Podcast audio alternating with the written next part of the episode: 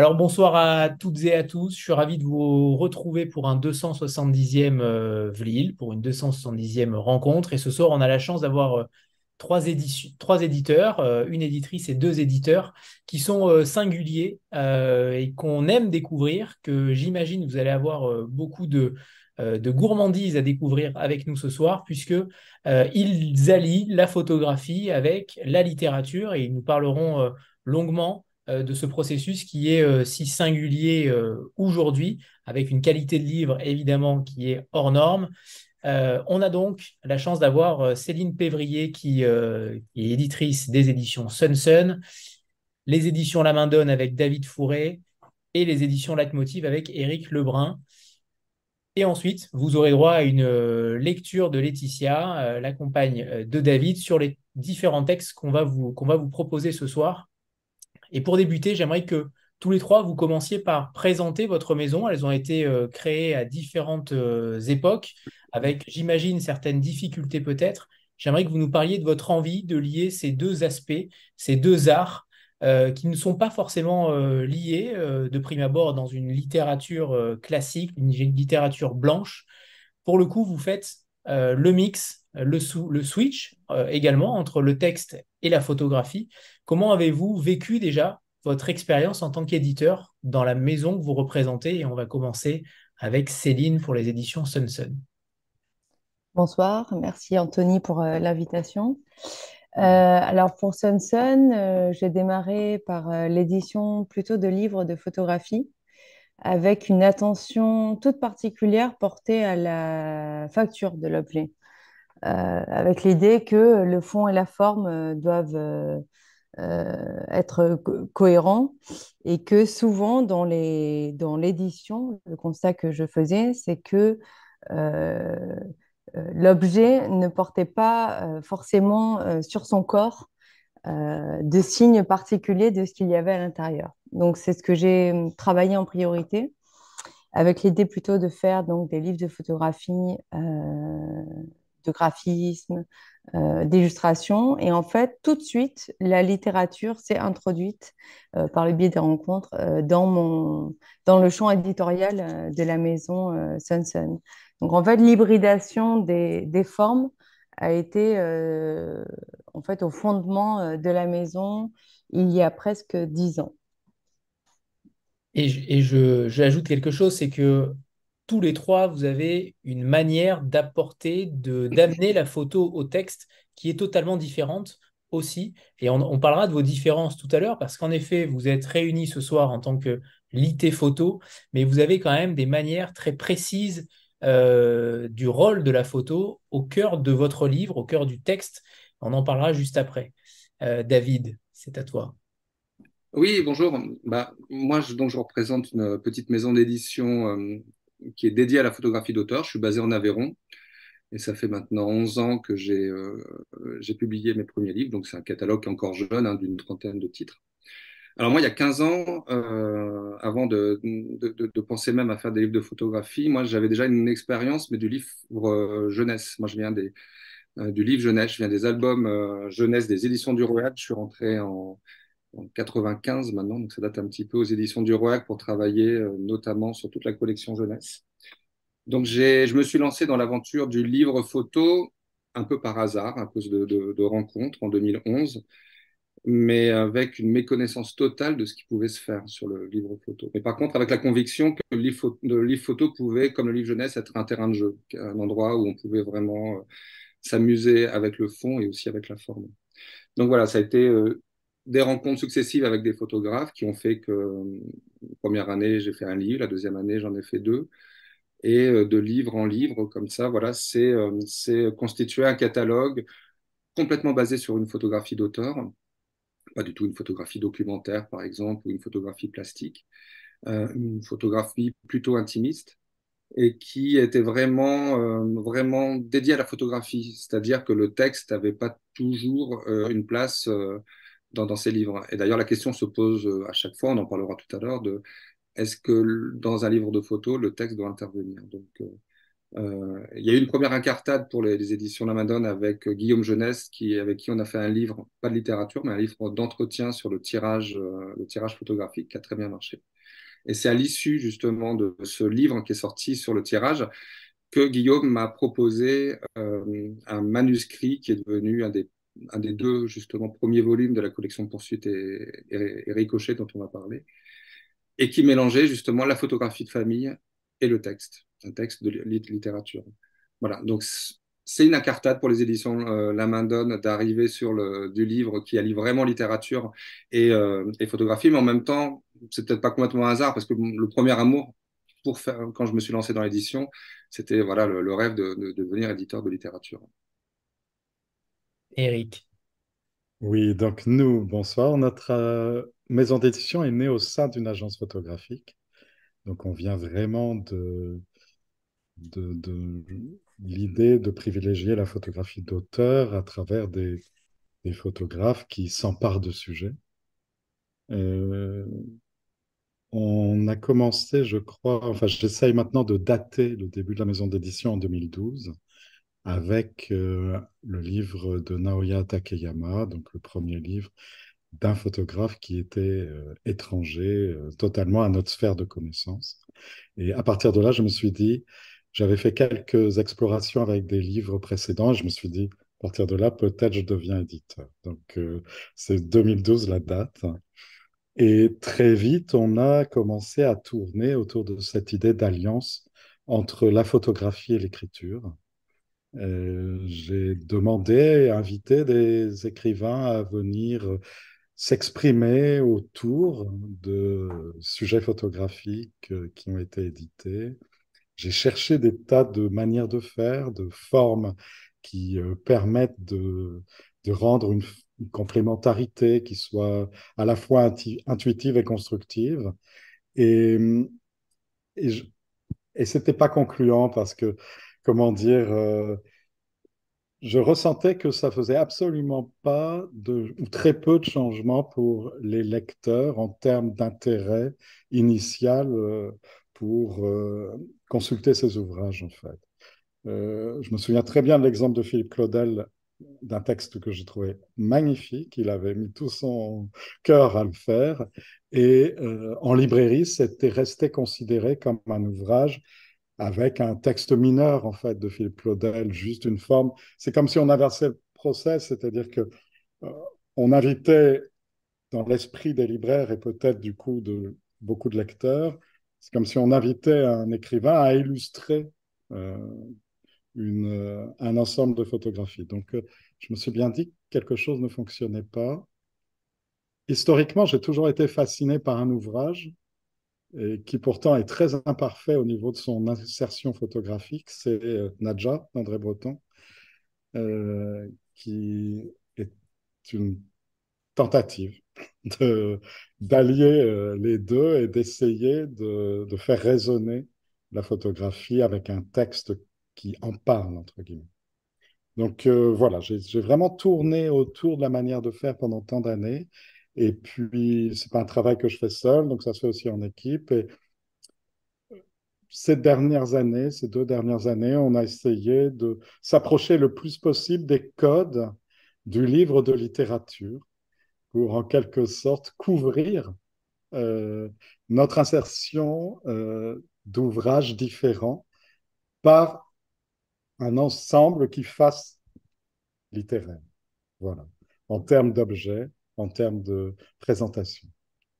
Donc, euh, c'est de ça aussi que je vais sans doute parler aujourd'hui, c'est ce camouflage de nos ouvrages par euh, une sorte de, de, masque littéraire.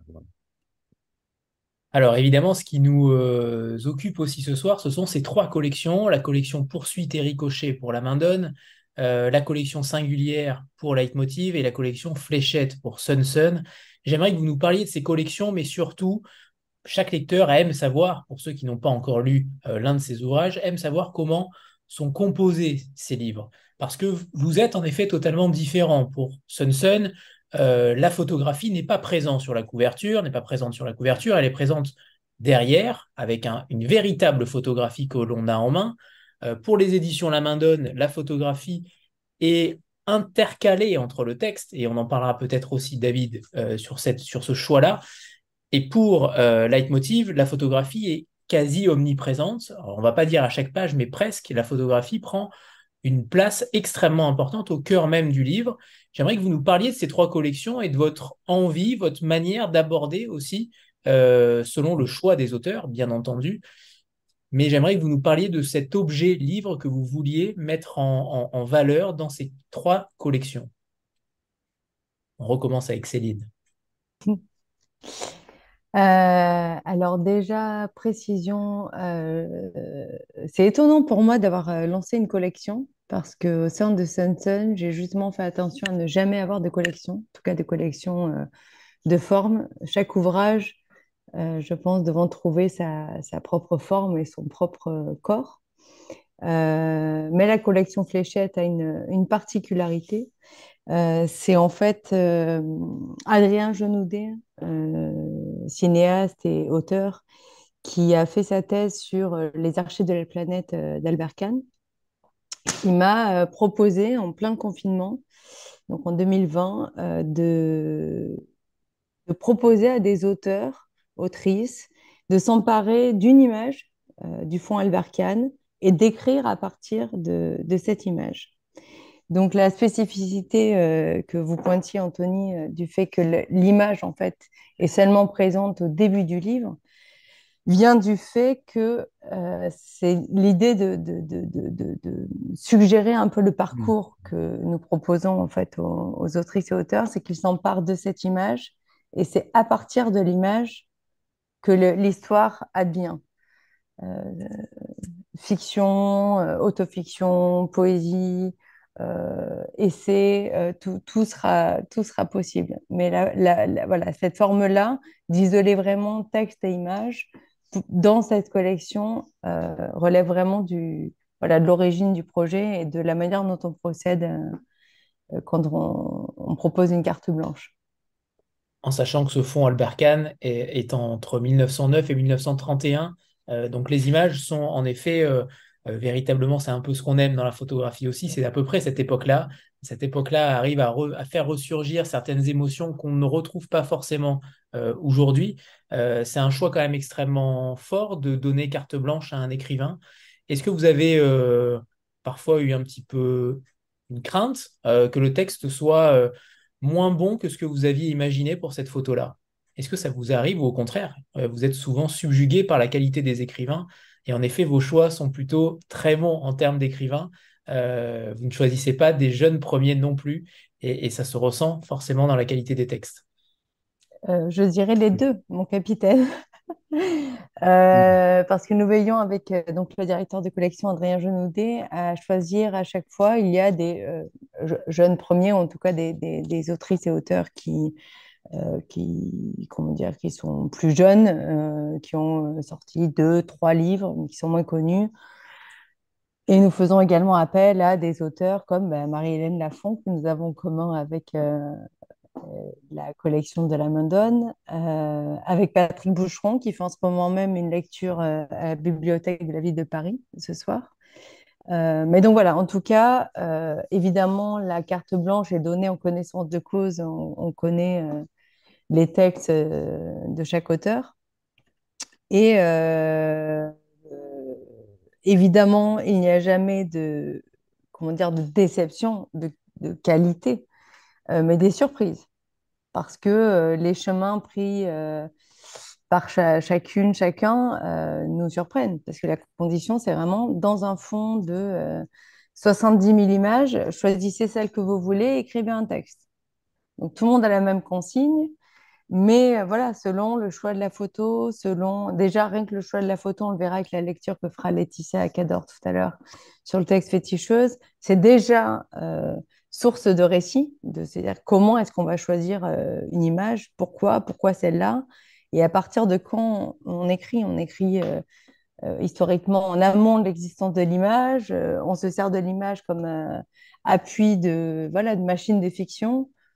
Euh, voilà, donc je dirais plus que ça relève de l'ordre de la, surprise, euh, comme Patrick Boucheron qui nous a euh, livré un texte plutôt personnel, alors que, voilà, par son, son travail d'historien, il est plutôt amené à parler voilà, d'histoire avec un grand H et des autres. Là, il mêle les deux, une histoire, une histoire personnelle avec la, grande histoire.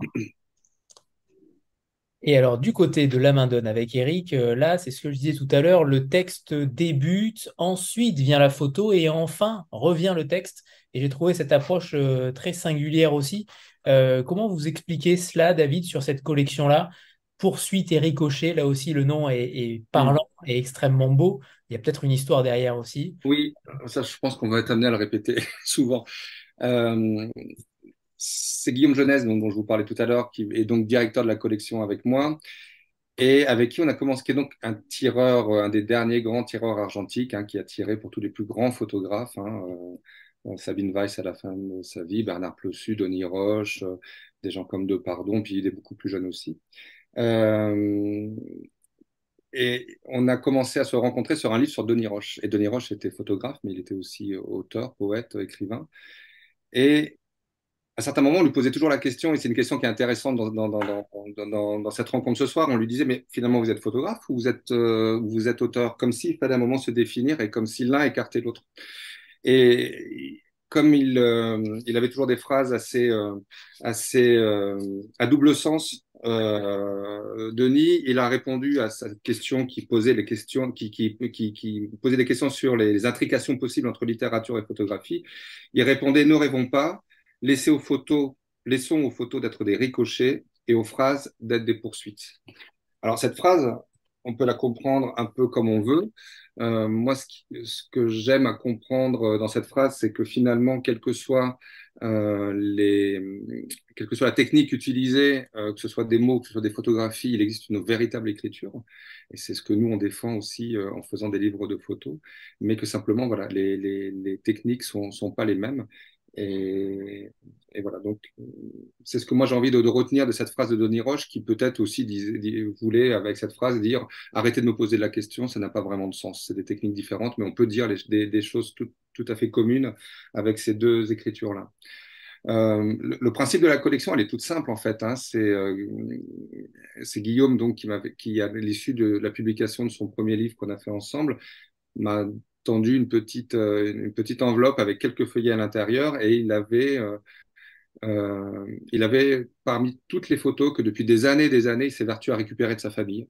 Ça fait des années qu'il va voir ses oncles, ses tantes, tous les gens de sa famille qui leur demandent qu'est-ce que vous avez comme photographie. ça va de la plaque de verre du 19e siècle jusqu'à la capture d'écran aujourd'hui, en passant par les photogrammes venant d'un Super 8 ou, ou, de la petite photo crénelée des années 50.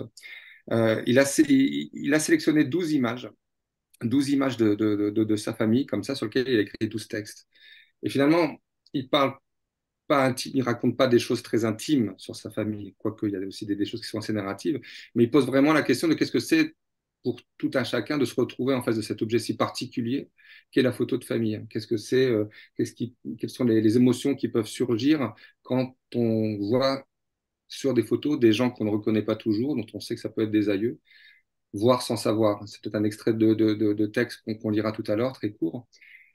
Et à l'issue de,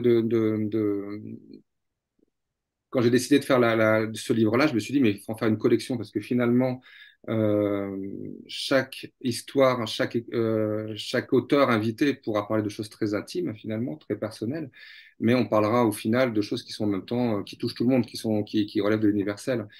Et c'est à ce moment-là que j'ai justement euh, contacté Marie-Hélène Lafont, qui était en train de d'écrire, qui était sur son chantier violent, comme elle dit, en train d'écrire le manuscrit de, des sources qui est sorti en début d'année et qui s'interrogeait beaucoup sur ce, encore plus que sur ses autres textes, sur euh, bah, les problèmes, les, histoires de filiation, les histoires de violence, les histoires de, de famille, comme ça qu'elle a évoqué tout le long de son œuvre.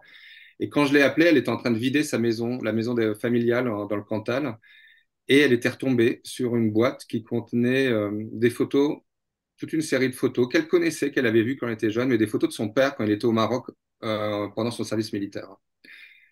Et de ces photos qu'elle euh, qu'elle regarde alors que ses parents sont décédés depuis quelques années, elle découvre un autre homme, c'est-à-dire l'inverse complet de l'homme qu'elle a connu toute sa vie.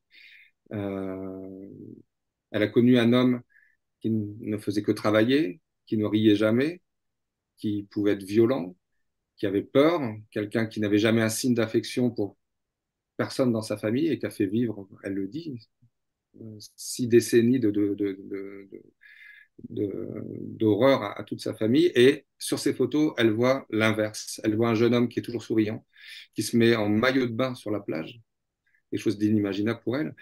Quelqu'un qui euh, fait du vélo, quelqu'un qui sourit, qui côtoie euh, des, des, amis, qui se, qui se grime en femme.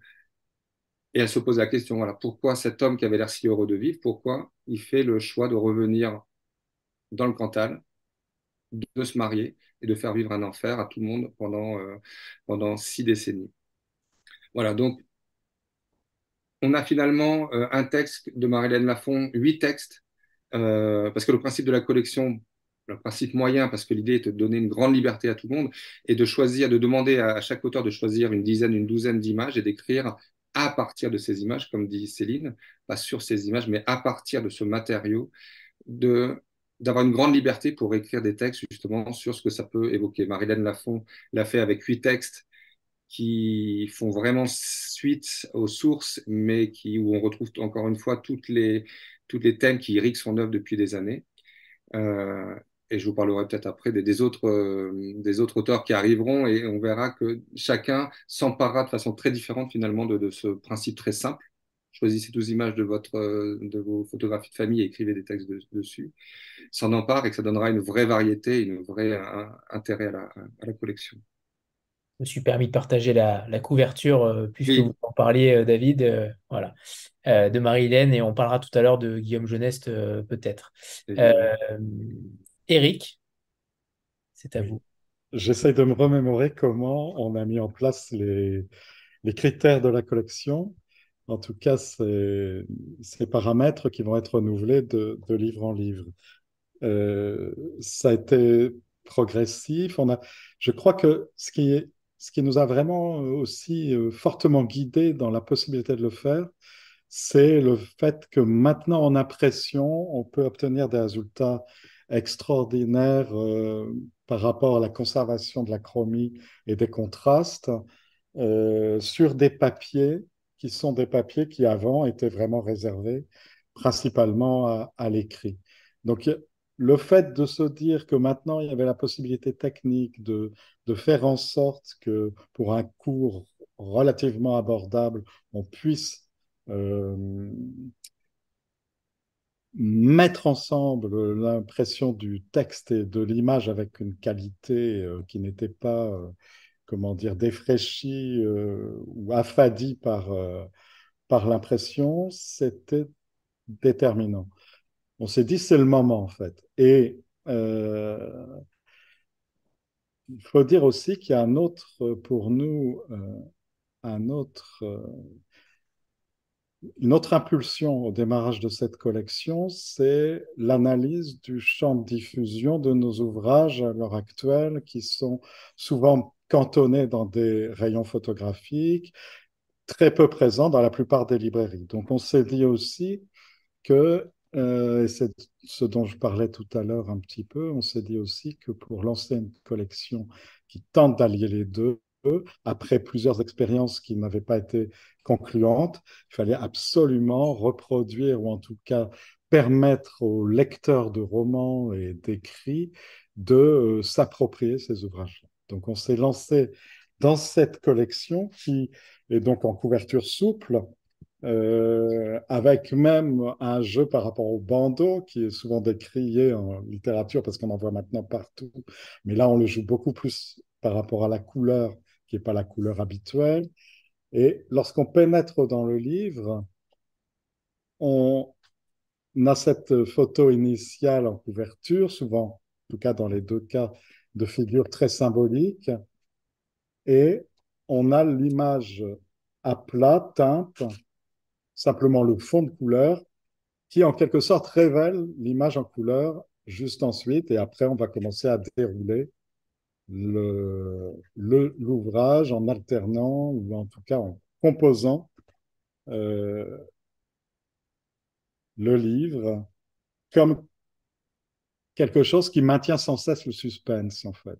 J'essaye de, de tenir ça dans la lecture d'un livre et surtout dans un livre de cette nature. C'est-à-dire que il y a une surprise dans la page suivante. Il y a une surprise qui, évidemment, en termes d'écriture, tient dans la façon dont l'auteur euh, euh, trace son récit, mais dans la photographie, c'est aussi prégnant. C'est-à-dire que j'aime bien que le lecteur soit euh, presque... Il ne peut pas s'arrêter en route. Il faut qu'il continue absolument à dévorer son ouvrage. Donc, on a essayé de tenir des livres au niveau de la maquette et au niveau de la correspondance et de l'écho entre l'écrit et euh, l'image. On a essayé de tenir des ouvrages, des livres qui, euh, qui ne puissent pas être refermés avant qu'on euh, on le termine, alors qu'on est dans deux modes de perception lecture d'une image et lecture d'un écrit qui ne sont pas du tout de même nature. Donc toute la difficulté de notre collection, c'est de faire en sorte que le lecteur ne soit pas perturbé euh, par les images et que celui qui apprécie la narration photographique ne soit pas perturbé par euh, la continuité du récit. C'est cet équilibre-là, cette résonance qu'on cherche à mettre en place dans chacun des ouvrages. Et je trouve que notre travail, euh, comment dire, pour faire une image simple, pour faire une comparaison simple, se rapproche de l'arrangement musical, en fait. C'est que vraiment, on a d'un côté euh, ce qu'on voit en premier, c'est ce rythme qui est créé par euh, le déroulé des images. Et ensuite, on a ce, cette composition euh, subtile du texte qui vient naviguer entre les photographies. Vraiment, c'est ça qui nous, qui nous conduit. Et j'espère qu'on va pouvoir explorer beaucoup de manières différentes de faire coïncider les deux récits euh, en multipliant les initiatives et les expériences avec euh, des autrices et des photographes. Voilà comment pour l'instant je, conçois le, la, la mise en forme de cette collection qui crée une contrainte, mais j'espère qu'à l'intérieur de cette contrainte, on, libère toutes les possibilités. Alors, votre conception, euh, Eric, en effet, euh, va de pair avec ma future question sur l'articulation des textes entre euh, l'articulation des textes et des photos. J'aimerais savoir pour vous, pour vous trois, quel est l'impact d'une photo sur un lecteur ou même sur vous-même en pleine lecture? Est-ce qu'il y a eu des études en ce sens sur euh, le regard porté euh, sur le texte ou sur la photo? Est-ce que pour vous, c'est davantage une respiration, un silence? Est-ce que c'est une soupape? Est-ce qu'au contraire, c'est quelque chose qui coupe la lecture et qui permet de continuer quand même le récit? Comment vous envisagez les choses de manière extrêmement euh, euh, académique, en tout cas dans le sens où j'aimerais connaître vos petites habitudes, vos manières de fonctionner en tant que lecteur, mais également en tant qu'éditeur. Est-ce que vous avez une réflexion là-dessus sur le fait d'articuler les deux de manière à ce que le lecteur, en effet, comme le dit Eric, continue à tourner les pages et permettent aussi, euh, à un certain moment peut-être, de respirer si les propos, vous avez tous des récits extrêmement intimes, euh, que ce soit sur un lieu ou sur euh, une raison familiale, en tout cas de l'intimité familiale. Est-ce que pour vous, la photo a ce rôle-là? Je peux répondre pour l'autre fille peut-être, parce que sur le livre composé des photographies de Nadège Fago par rapport au texte initial d'Annie pour mettre en forme l'ouvrage, on a essayé toutes sortes de, façons qui n'étaient pas très concluantes. Et, finalement, on s'est dit, on va écouter Annie Arnaud euh, ensemble, l'autrice euh, Lorraine qui travaille avec moi sur euh, l'édition et moi. Et donc, on a écouté Annie Arnaud lire son texte. on avait l'enregistrement on avait étalé sur euh, la table l'ensemble des photographies potentielles et au fur et à mesure du déroulé de cette écoute, on a placé les photographies. On l'a fait vraiment en un seul beaucoup. Après, ça s'est évidemment ajusté par rapport à la maquette et au calibrage du texte. Mais cette première euh, narration euh, nous a, comment dire, satisfait tous les trois assez vite. bien sûr, on arrêté en chemin, mais voilà. Et donc, c'est de l'ordre, je pense, de, évidemment, c'est à la fois une intuition et une arithmétique. C'est-à-dire qu'il y a l'intuition que l'image qu'on choisit, euh, qui est extraite par le photographe, la photographe du, du, hasard de sa vie, elle vient juste résonner avec le moment d'écriture qui est euh, dans la page qui peut faire face ou qui a été annoncée une ou deux pages précédemment. Donc ça, ça, c'est vraiment subtil et très difficile à formuler au sens mathématique des choses, mais euh, c'est de l'ordre d'une intuition raisonnée. Voilà. Et, et ça va dérouler comme ça. Il faut jamais oublier que sur un livre, texte et photographie, le lecteur, dans une première approche, va regarder que les photographies. Donc il faut déjà que le récit photographique, ou qu'on appelle souvent narration, euh, existe en tant que tel, avec une continuité, bon, un début, un suspense et une fin, qui fassent en sorte qu'ils se disent, j'ai absolument besoin, envie, c'est vital, de lire le texte qui accompagne, c'est pas qui accompagne, bien sûr, c'est un abus de langage, qui, euh, qui est parallèle. Voilà. Donc, toute, la, difficulté est de défier cette euh, équation arithmétique. Il faut que les parallèles se touchent au fur et à mesure de la lecture du livre, entre le texte et l'image pendant toute la lecture.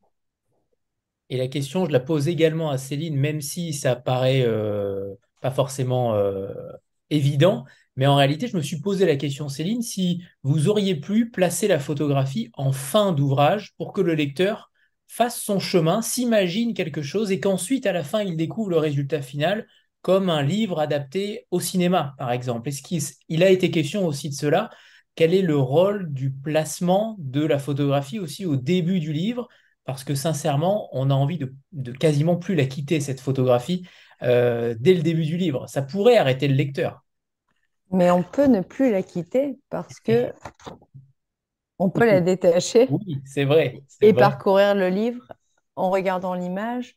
On peut également la mettre devant euh, une. Bon, là, pas ce qu'il faut derrière moi, mais devant une source lumineuse ou sur une fenêtre pour la, pour la regarder. Et je pense que le livre aurait été tout à fait autre en plaçant l'image euh, à la fin, parce que vraiment, c'est l'image choisie euh, qui est le moteur du, le moteur du récit. Donc l'idée, c'est. Point ça aurait pu être ça, hein, de le mettre à la fin, mais l'idée, c'est pas de deviner quelle image a fait naître euh, le texte, c'est plutôt à partir d'une seule image fixe, qui était un choix aussi très fort euh, pour la collection. C'est-à-dire que devant le déversement d'images de notre société contemporaine, l'idée a été de s'attacher à une seule image. Ce qui était, voilà, avec du, euh, avec du recul, au tout début, on s'est dit c'est un peu risqué, mais on préfère prendre ce risque, c'est-à-dire vraiment s'attacher au pouvoir d'une seule image.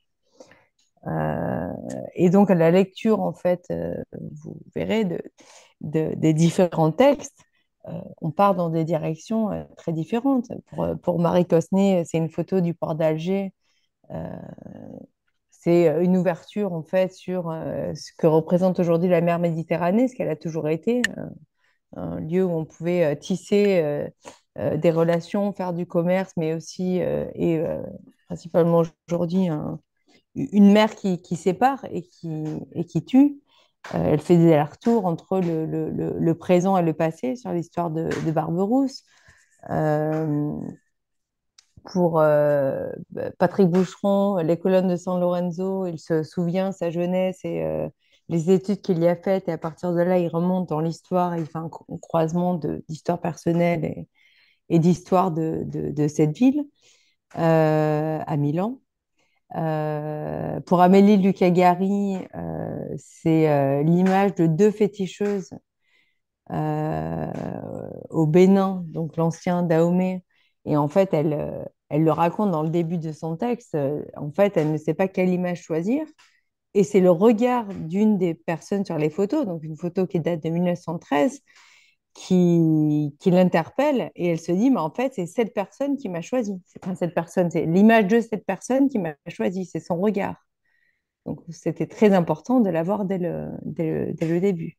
Et, juste pour euh, finir, le quatrième ouvrage qu'on vient de sortir, Envolé de Marceline Delbecq, c'est la première fois qu'on reproduit, du coup, c'est un photogramme de, issu d'une pellicule 35 mm euh, où en fait elle a retrouvé 25 euh, secondes d'archives filmiques de sa grand-mère qui pose dans le, les jardins du musée euh, Albert Kahn. Donc c'est 1919.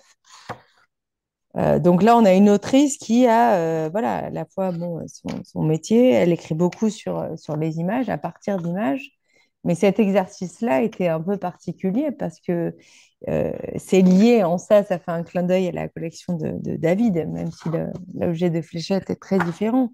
C'est qu'en fait, elle a écrit sur la recherche des images de sa grand-mère. 25 secondes de film, une autochrome par-ci, une image par-là.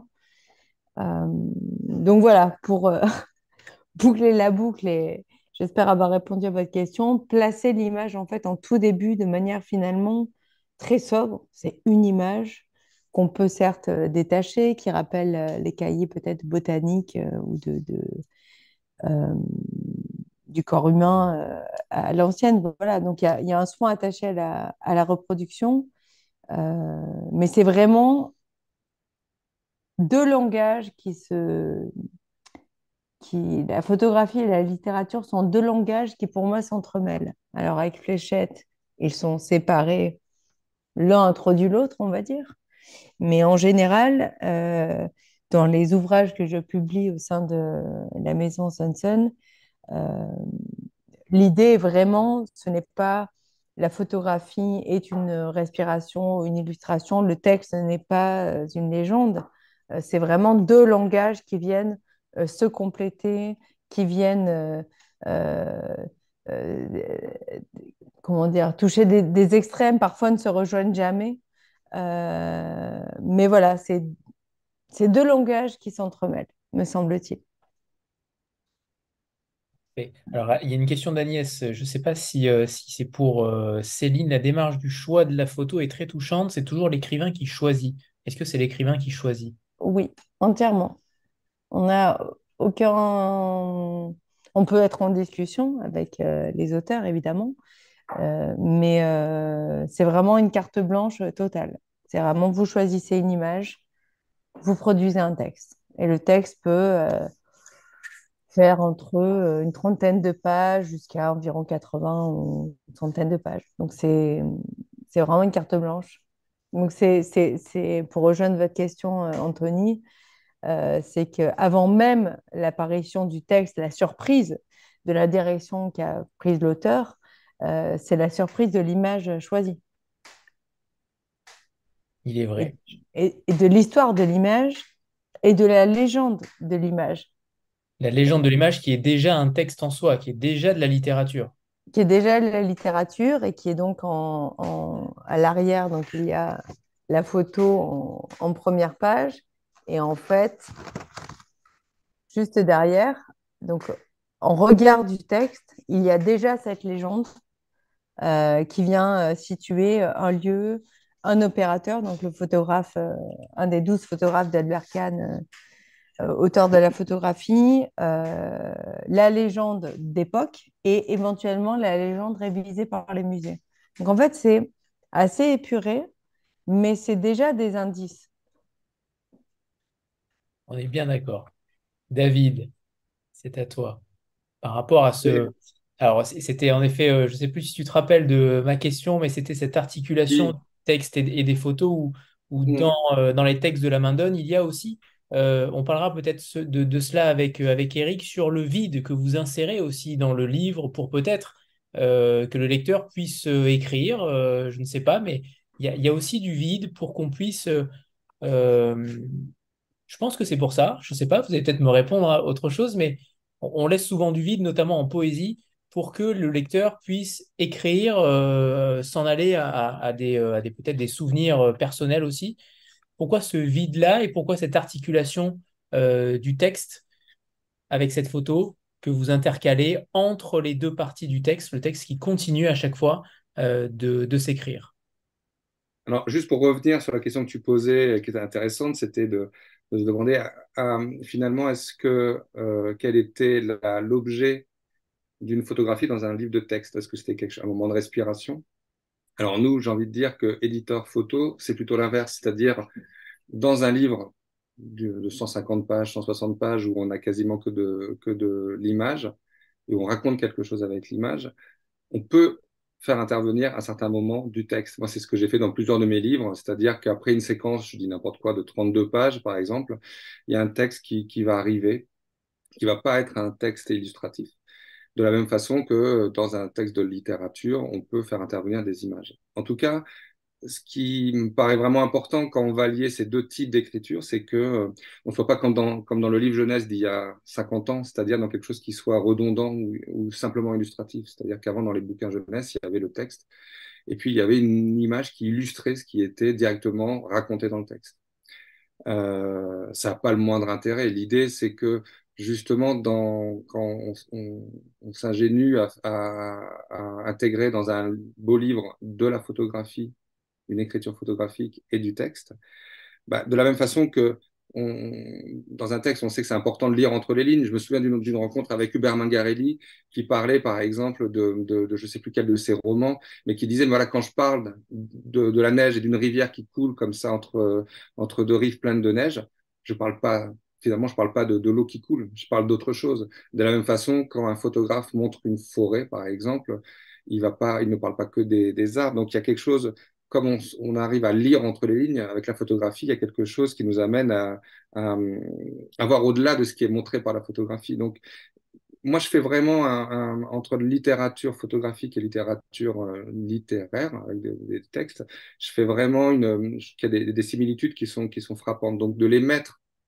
l'un en face de l'autre dans un, dans un livre, bah, l'idée, ça sera justement d'éviter à tout prix d'être dans la redondance ou dans l'illustration. Alors, pour la collection Poursuite et Ricochet, la question se pose pas vraiment puisque on travaille à partir de photos qui sont déjà existantes, des photos de famille. Donc, l'idée, c'est à chaque fois de pouvoir justement euh, euh, de pouvoir euh, montrer la photographie. J'en prends une tout de suite qui arrive. Voilà, par exemple, ce, texte de Guillaume Jeunesse qui s'appelle Marilyn Forever, c'est un texte très court, d'autres sont beaucoup plus longs, hein, donc on va faire plusieurs pages. On a l'image qui a été récupérée dans la collection de, Guillaume Jeunesse, qui représente finalement euh, lui bébé dans les bras de sa mère. Sa mère qui a eu une paralysie faciale pendant quelques semaines à, à l'issue de son accouchement et qui a déchiré en fait toutes les photos de elle au moment de l'accouchement. Donc il écrit un petit texte dessus, qui l'amène d'ailleurs à sa mère, et qui lui a dit ah ben, elle, est, pas mal cette photo, mais tu as, eu, raison de la déchirer. Elle avait oublié que c'était elle qui, avait, fait ce geste. Donc il y a, quelque chose qui se, trame autour toujours de, l'objet de la, photo de famille. Donc la place là de la photo, bah, c'était simplement choisir une photo et à partir de cette photo écrire un texte. Donc on n'allait pas rassembler les images au milieu du, du, livre par exemple ou les mettre à la fin ça n'avait pas de sens. C'était que le lecteur finalement soit dans, un peu dans la même position que l'auteur, qui se retrouve face à cette image et qui va se poser des questions sur cette image, qui va interroger l'image avec tout ce que ça peut avoir de, de secrets de famille parfois, de manque de, de connaissances, de, d'imagination, de, de, de, de, fantasmes un peu sur toutes ces images. Et chacun va le faire de façon très différente, donc avec des textes euh, parfois très courts, comme celui de Guillaume Jeunesse pour cette image-là. Parfois des textes qui vont faire trois pages pour Marie-Hélène Lafont et pour d'autres qui vont arriver, Françoise Huguier, Bernard Plossu ou Emmanuel Lambert, ça sera encore une autre forme, euh, une autre forme d'écriture. oui, J'aimerais rajouter pour, euh, pour Fléchette euh, l'idée de, de, faire écrire des auteurs à partir d'une image euh, rappelant que l'entreprise d'Albert Kahn était de photographier le monde avant qu'il ne disparaisse. Et donc, à 100 ans d'écart, euh, on propose à des auteurs de s'emparer d'images qui avaient donc été prises dans cette idée. Le monde disparaissait et ce monde-là a en effet disparu. Euh, l'idée était de, créer un, contrepoint, un choc, une réaction euh, au fait que nous assistons tous à, nos mondes, à, des mondes qui disparaissent et qui se défont.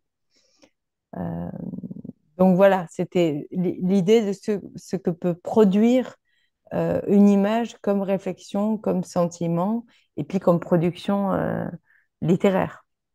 Voilà, c'était une petite. Et en effet, il fallait, le préciser. Alors, je vois que le temps tourne, il va falloir qu'on parle des ouvrages euh, de manière plus précise aussi pour que tout le monde puisse voir à quel point vos, vos choix sont éclectiques. donc, on va commencer avec Eric, avec l'autre fille d'Annie Arnaud, qui a pour objet donc les photographies de Nadège Fago, Fago ou Fagou, je ne sais plus. Fago. Et la maison sans toit d'Hélène Gechtern, euh, mise en photo par Laure Samama. J'aimerais que vous nous parliez de ces deux textes qui, en effet, euh, la qualité des photos est assez incroyable. On parlera peut-être tout à l'heure, si on a encore un petit peu de temps, euh, sur le coût et les difficultés d'un éditeur lité photo pour exister en librairie et pour avoir une qualité d'ouvrage aussi importante par rapport au prix que vous mettez en place. Je pense que c'est aussi une question euh, euh, cruciale pour vous en tant qu'éditeur et également de manière un petit peu plus minime en tant que lecteur. J'aimerais que vous nous parliez de ces deux ouvrages et ensuite Laetitia pourra nous lire un extrait de La Maison sans toit. Donc en fait, les deux ouvrages ont une histoire totalement différente l'un et l'autre. Votre fille, c'est issu d'une correspondance euh, assez longue euh, et qui continue entre Nadège Fago et Annie Arnaud euh, à partir de 2011 à peu près, c'est-à-dire la sortie du, de la première version de l'autre fille, uniquement textuelle, juste avec quatre images noires et blancs à l'époque, chez, chez Neil, quatre images noires et blancs qui étaient juste des repérages de lieux dont Annie Arnaud parlait dans l'ouvrage. Annie Arnaud, qui, aime toujours la photographie, hein, qui, accompagne, je crois, euh, sa façon d'écrire. Et à l'époque, Nadège Fago était en résidence photographique dans un lieu tout à fait particulier qui est euh, une partie de l'ancien hôpital, enfin, qui est toujours un hôpital, on appelle ça un établissement public de santé mentale maintenant, mais de l'ancien hôpital psychiatrique de Bayeul, partie abandonnée. Et coïncidence des temps, c'était dans cette partie abandonnée qu'il y a euh, maintenant à peine dix ans, on a appris justement que Nadja était, euh, la vraie Nadja, Léona Delcourt, était décédée dans cette partie abandonnée. À l'époque, euh, Nadège, qui adore aussi Nadja, ne le savait pas, et elle a travaillé euh, sur des personnages qui euh, évoquaient l'absence, la disparition, l'invisible dans, dans ce lieu si vibrant pour elle de, de ce qu'elle avait l'intention de transmettre. Un peu comme dans un rêve en fait, mais un rêve dont chaque personnage est très évocateur. Et en rentrant chez elle, à l'issue d'une de ces journées de la résidence, elle entend Annie Arnaud à la radio. Et Annie Arnaud parle de ce livre qu'elle vient de faire paraître, qui est pour la première fois une adresse directe à quelqu'un d'autre. Euh, Annie Arnaud s'adressait, s'adresse toujours bien sûr, parce que le texte est vivant, s'adresse à sa sœur, euh, disparue avant sa naissance, avant la naissance d'Annie Arnaud, euh, sans qu'elle n'en connaisse l'existence, jusqu'à une révélation euh, tout à fait euh, insolite et certainement pas, comment dire, volontaire de, de sa mère qui, parlant avec une de ses voisines, évoque cette sœur aînée en malheureusement en disant à la voisine. Bah, les termes ne sont pas exacts, hein, on les retrouverait dans le livre, mais elle était beaucoup plus gentille que celle-là. celle-là qui est en train de jouer pas loin euh, et qui a les oreilles toutes grandes ouvertes. Euh, et comme souvent, on peut croire entre adultes que les enfants n'écoutent ou écoutent mais ne comprennent pas. Donc, étrangement, c'est donc presque un voyage à la source de, de la, de la naissance de l'œuvre d'Annie en fait, qu'on fait avec cet ouvrage. C'était en quelque sorte la pierre manquante euh, à l'échafaudage extraordinaire de, son œuvre. Et, euh, et elle dit bien à un moment, euh, les termes là aussi ne sont pas exacts, voilà, qu'elle écrit en quelque sorte pour la remplacer. Et Nadège, donc, entendant à la radio Annie Arnaud parler de son livre, lui écrit dans la foulée, euh, par l'intermédiaire de son éditrice, qui va lui transmettre la lettre et quelques photos que Nadège a envoyées. Et la correspondance entre les deux autrices va commencer à partir de ce moment-là. Donc euh, voilà, Nadège va lui présenter de plus en plus les photos. Annie Arnaud les appréciera de plus en plus.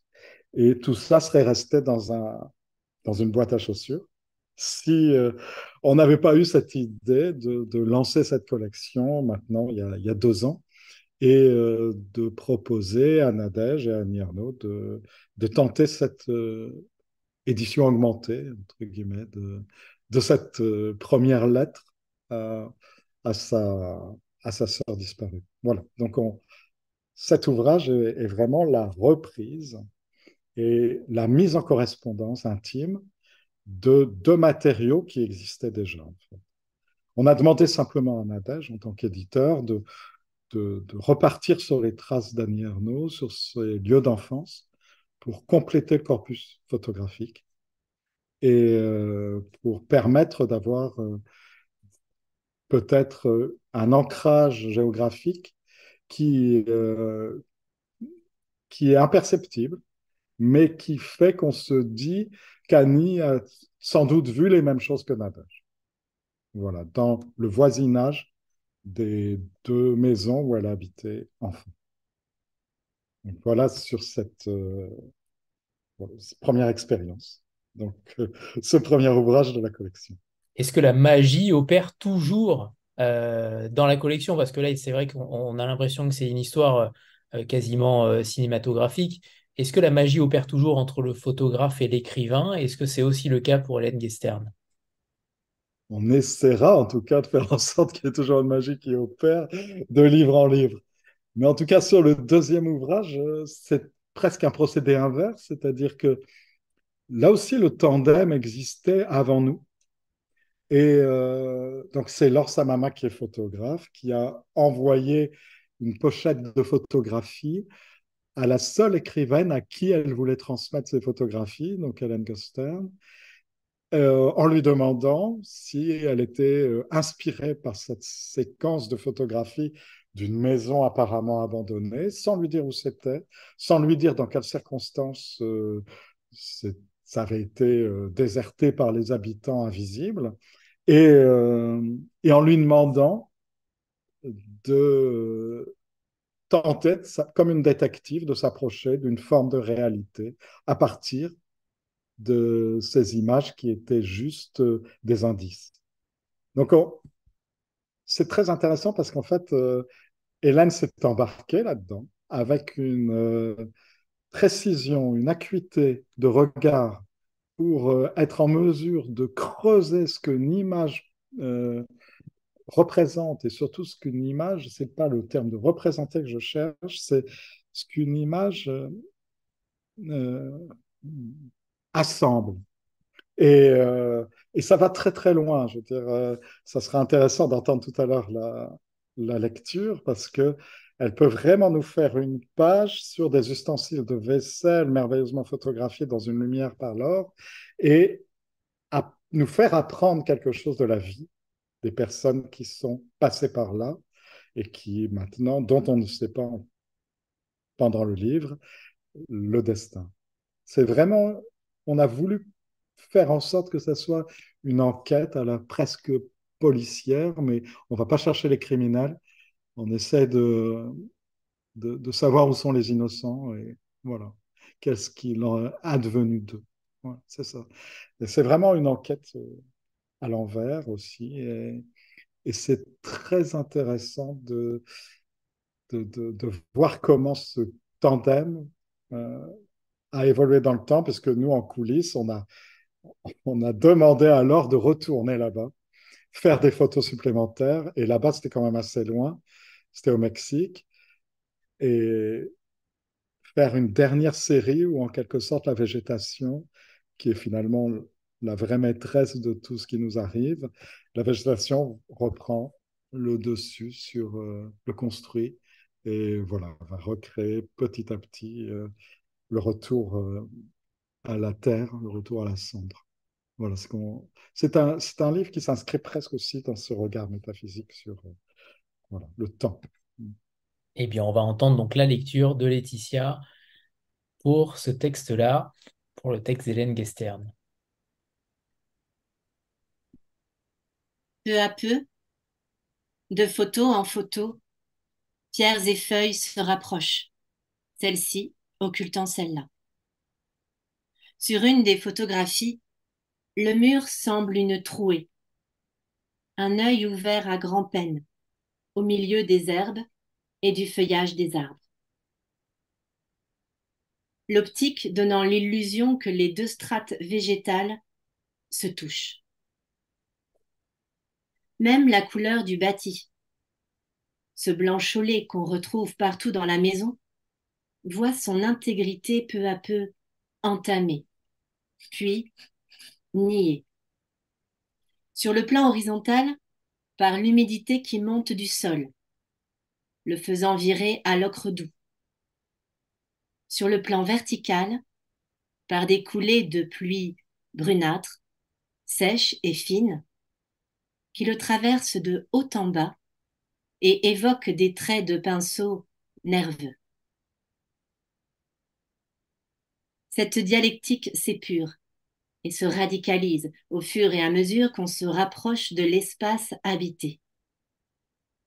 Combien triste alors paraissent la gazinière rouillée, la plaque de fibrociment, les panneaux de bois d'un meuble démonté, derrière l'alignement des graminées, des plantes anarchiquement levées comme de la mauvaise herbe. Leurs feuilles mêlées, qui confondent leurs formes rondes, triangulaires ou effilées, n'ont même plus l'excuse des fleurs. C'est une végétation d'occupation. Le signe qu'aucune main n'est plus là pour en débarrasser les abords de la maison. Et que dire d'un détail minuscule, presque invisible, mais combien révélateur. Les tiges et les feuilles qui ont commencé à courir au sol de la pièce centrale, s'insinuant dans le pas de porte, tels des serpents, voisinant avec les objets de la vie quotidienne qu'elles ne vont pas tarder à enserrer de leur fatale étreinte. Oui, dans ces photographies, le vert naturel, éclatant, viride, finit par jaillir de partout. De la terre, d'où se lèvent les espèces sauvages, des murs moisis et moussus, du ciel aussi, avec les frondaisons des arbres de plus en plus hardis qui redescendent en cascade. Et même si c'est un combat de longue haleine, avec des escarmouches, des épiphénomènes, cette branche d'arbre cassé, qui semble jaillir directement du cardan de la voiture, on en connaît déjà l'issue. La maison démembrée et privée de toit est en train de subir une formidable mendication végétale, une digestion par la forêt dont on sait qu'elle finira par l'engloutir. Les espèces grimpantes s'agripperont au mur et décelleront pierre à pierre les moellons et les briques. Les racines des arbres attaqueront les fondations et feront s'écrouler les pans de murs encore debout.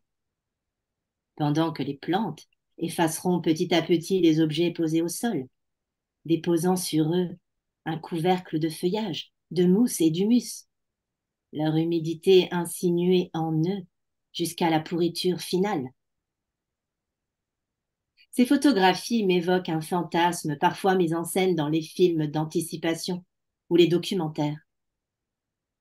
Celui des lieux urbains rendus à la nature, quand les troncs d'arbres percent le ciment des parkings et le soulèvent par plaques, et que l'orgueil des édifices, arcs de triomphe, gratte-ciel et mausolées est implacablement défait par sa puissance joyeuse, implacable et désordonnée.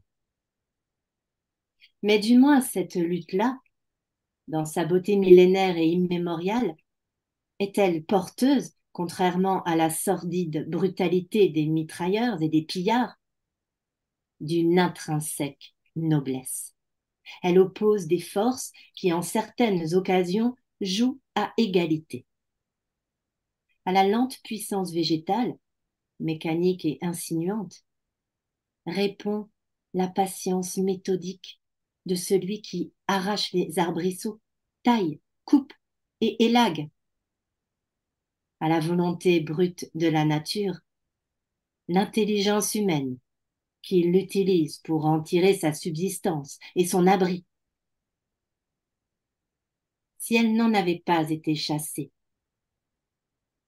je crois que la famille qui vivait ici aurait pu y rester longtemps, protégée par la chaude hospitalité de la jungle.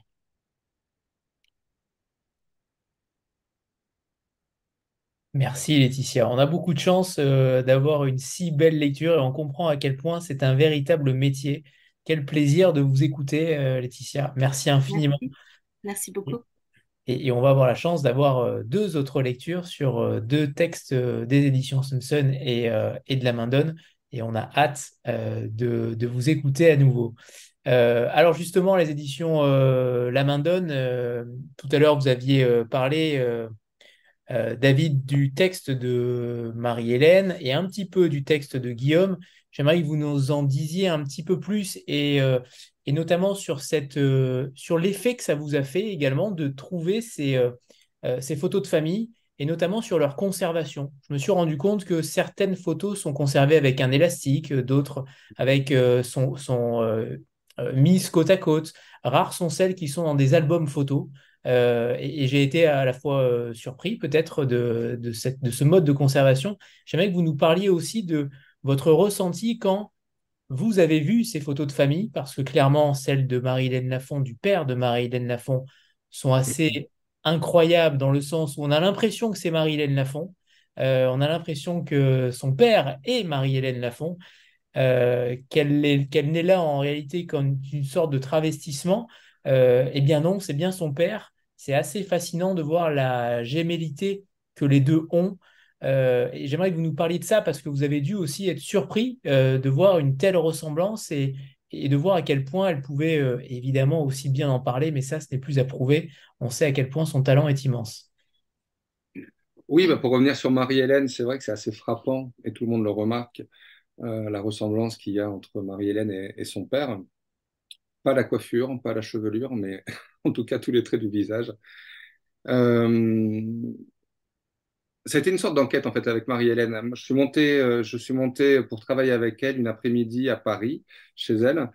Elle a euh, disposé toutes les images qu'elle avait comme ça sur, le, sur la table et elle avait décrété que de toute façon, ça serait pas elle qui ferait le choix des images, que elle, c'était les mots et que les images, ça serait moi. Bon, ce qui était ce qui était, elle le pensait pas du tout, puisque de toute façon, de partir euh, des images, euh, euh, des objets images, ou de partir des images qu'on a dans la tête, finalement, le travail de littérature est le même. Et c'était assez amusant parce qu'en fait, c'est là, c'est aussi là que j'ai vu un petit peu quelle était la, base de création autour de, de ce livre de Marie-Hélène, c'est-à-dire que en fait, il n'y avait que des questions avec ces images. Quoi. Il n'y avait que des questions. Il fallait décrypter ces images qui ne sont pas grandes à la base. Hein. Euh, c'est des petites images qui font 5 cm sur 8 cm avec les bords crénelés. Et il fallait euh, mener une sorte d'enquête, même si elle veut bien préciser à chaque fois, son livre n'est pas un livre d'enquête et qu'elle n'a pas voulu aller chercher des informations auprès de ceux qui pouvaient les avoir, comme son oncle, par exemple. Mais euh, ça a été un travail où il a fallu bah, regarder toutes les images, essayer de reconnaître aussi quelles étaient les figures qu'on pouvait retrouver d'une image à l'autre.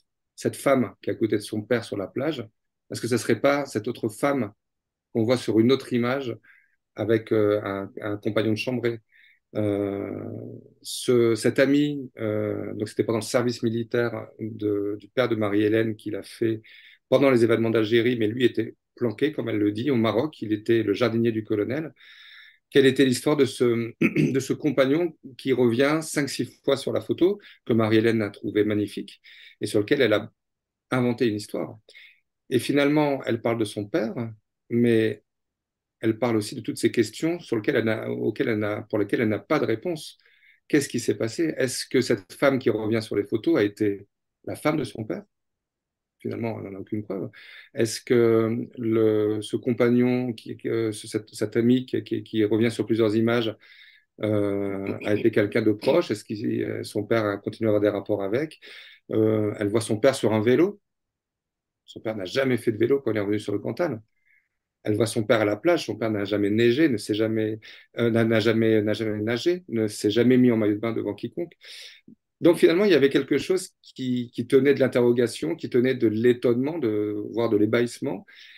Et, euh, c'était étrange de voir comment, voilà, on a, sur ces 20, 20 25 images qu'elle avait, comment on a, fait le choix de, de 11 images, 11 images qui finalement racontent bah, justement en négatif tout ce que, tout ce que son père était quand elle l'a connu. Et c'est vraiment un livre qui fait la balance sans arrêt entre avant, après, c'est-à-dire un pays chaud qui est le Maroc, un pays chaud avec la mer et le sable, un pays froid, le Cantal, en moyenne montagne, une sorte d'insouciance dans la vie, toujours en train de rire, finalement de travailler très peu en tant que jardinier du colonel. Et après, son père a passé sa vie à travailler en moyenne montagne, dans le froid, quelqu'un qui était très souriant, qui s'amusait, qui était très social, alors que c'était le, le, a connu le, personnage inverse. Donc c'est toujours un livre qui, de chapitre en chapitre, il y a quand même quelque chose qui, qui est assez léger au début, comme une sorte d'invite euh, à l'idée que son père, finalement, a pu être heureux dans sa vie. Et plus on va dans les textes, plus elle parle aussi de finalement de, ce qu'elle a connu de son père. Donc il y a, une, il y a une dramaturgie presque dans l'ordre des, des, textes qui est, qui est, vraiment importante dans, dans, ce livre-là. Et il y a toujours ces thématiques euh, que sont l'absence, le silence, l'angoisse aussi. Euh, cette thématique qu'elle tisse, qu'elle forge à travers euh, ses liens familiaux dans ses romans. On a mm. l'impression que ce texte-là, il est totalement intégré à son œuvre, en fait. C'est ça. Elle parlait déjà de, ces images dans, Les Derniers Indiens, par exemple. Donc, c'est un bouquin, je ne sais plus dans quelle année il est, il, est, il est, paru, mais elle en parlait dans, dans plusieurs de, de, ses, euh, de, ses livres. Elle parlait de ces photos qu'elle avait plus ou moins en tête déjà de son père au Maroc. Elle en parle dans Les Sources. Le deuxième chapitre des Sources sur le père est complètement euh, centré sur tout ce qu'elle a pu imaginer de, de, de, de, cette vie justement avant au Maroc. Donc, euh, il y a quelque chose qui cristallise dans les sources et dans ce livre-là, qui est un petit peu l'envers du décor, j'ai envie de dire, puisqu'elle parle, elle part des images, et c'est la première fois qu'elle dit je. Elle l'avait dit dans le texte édité par Céline euh, dans Où sont les hommes, justement, dans la collection Fléchette. Mais là, elle parle vraiment de ses photos de famille, et c'est la première fois qu'elle dit je. Même si tout ce qu'elle dit n'est peut-être pas euh, autobiographique, et c'est surtout pas le sujet de Marie-Hélène, de, toute façon mais c'est la première fois qu'elle dit je. Donc il y a quelque chose qui est beaucoup plus frontal que dans tous ces, toutes ces œuvres, même si on peut lire, encore une fois, derrière le texte, tous ces sujets qui, sont, euh, qui irriguent son œuvre depuis, depuis le début. Et c'est pas fini. Et quant au livre de Guillaume Geneste, tout autour de la photographie, on est sur un autre domaine, mais c'est aussi les prémices euh, de la photographie qui sont euh, évoquées dès le début du livre. J'aimerais que vous nous parliez aussi de ça, de ce, choix-là, d'utiliser alors, il y a des photos qui, d'ailleurs, il y a une ressemblance forte avec le père de Marie-Hélène Lafont sur une, des photos, euh, page 34. Je ne sais pas si vous l'avez euh, si vous l'avez vu aussi, mais on a l'impression que ces hommes-là se ressemblaient beaucoup. Est-ce que c'était la photographie qui les faisait ressembler? Je ne sais pas. Mais, c'est vrai qu'il y, a des fortes similitudes avec l'ouvrage de Marie-Hélène. Bah, euh, oui, parce que alors sur cette photo-là, c'est une photographie de, du père de, de, de Guillaume Geneste euh, pendant qu'il était euh, pendant son, la fin de, de la guerre d'Algérie. Euh, il a participé pendant quatre mois à la guerre d'Algérie et ça a été quelque chose qui était relativement, relativement secret. Donc, ce qui est marrant, c'est qu'au début, on lançait trois, il devait y avoir trois titres à cette collection de VO. Également, il y avoir un titre d'Eric Caravaca. Et, euh, Eric Caravaca, c'est euh, un acteur et le, le réalisateur d'un film documentaire qui s'appelle Carré 35, qui est très beau sur un secret de famille et qui se passe au Maroc, lui aussi.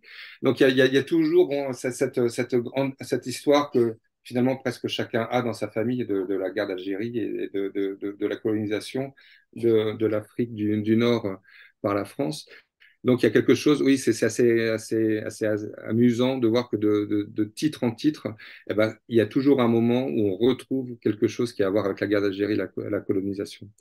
Après, ce qui lui ressemblait, ça, je ne me suis pas posé la question. Euh, j'ai vraiment, voilà, je me suis pas, j'ai tellement vu que le père de Marie-Hélène Lafont ressemblait à Marie-Hélène Lafont que je me suis pas, je me suis pas amusé à faire des liens entre entre le père de, Guillaume Geneste et euh, le père de Marie-Hélène Lafont.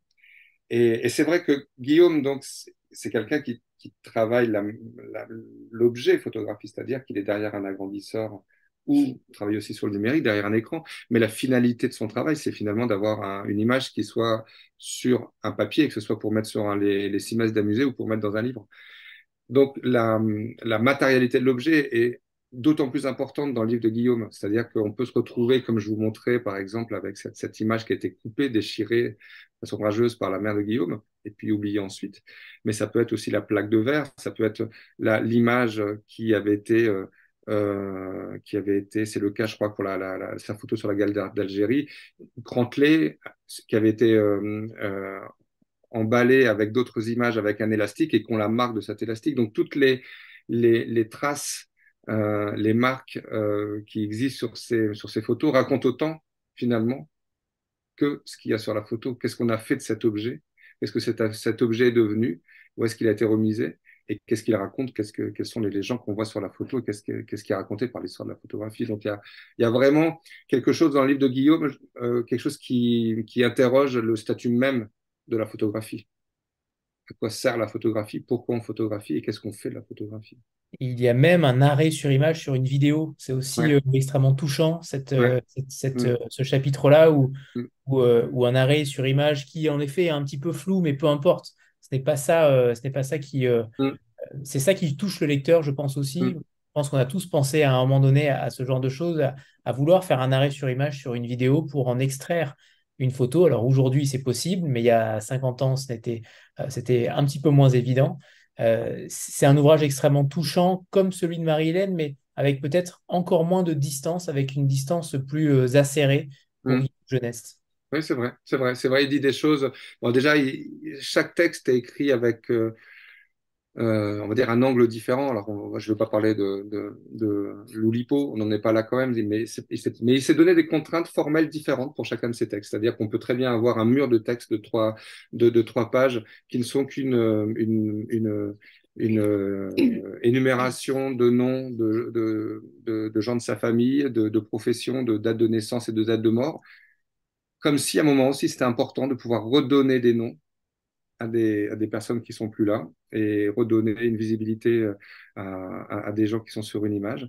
Et ça peut être aussi euh, un entretien, un échange de mails qu'il peut avoir avec, peut avoir avec sa mère, comme un texte très touchant, voilà, sur euh, un de ses amis qui faisait de la photographie, qui est mort à 18 ans dans la deux chevaux que ses parents venaient de, de, lui acheter et qui faisait la photographie et qui, quand Guillaume récupère son matériel photographique, plus, plusieurs mois après, se rend compte qu'il y avait une bobine qui était insérée dans le, dans le, dans le, dans l'appareil photo. Il développe cette bobine et d'une certaine façon, son, son ami revient parmi les vivants par l'intermédiaire de, de, de, ces photos. Donc il y a des choses qui sont complètement, euh, euh, des, des, textes qui sont vraiment très bien écrits, très intelligents et qui parle de façon très intime et très avec les tripes, j'ai envie de dire, parce qu'il le dit lui-même dans un, de ses textes, de, ce, que, ce qui se passe quand on, regarde en arrière sur euh, les, photos de, famille. Eh bien, on va voir ça donc avec euh, la lecture de, de, Laetitia, des deux textes, je crois, euh, un texte plutôt court pour Guillaume Geneste et, et le chapitre La robe pour Marie-Hélène Lafont.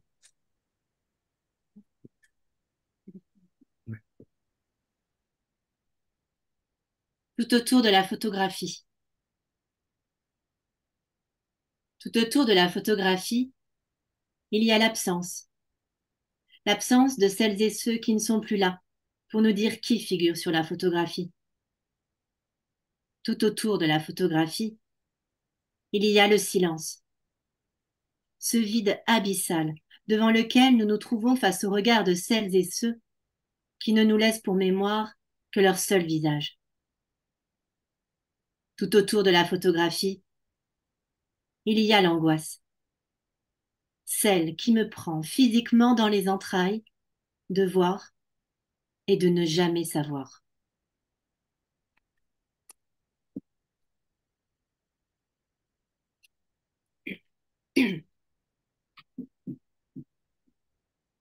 La robe.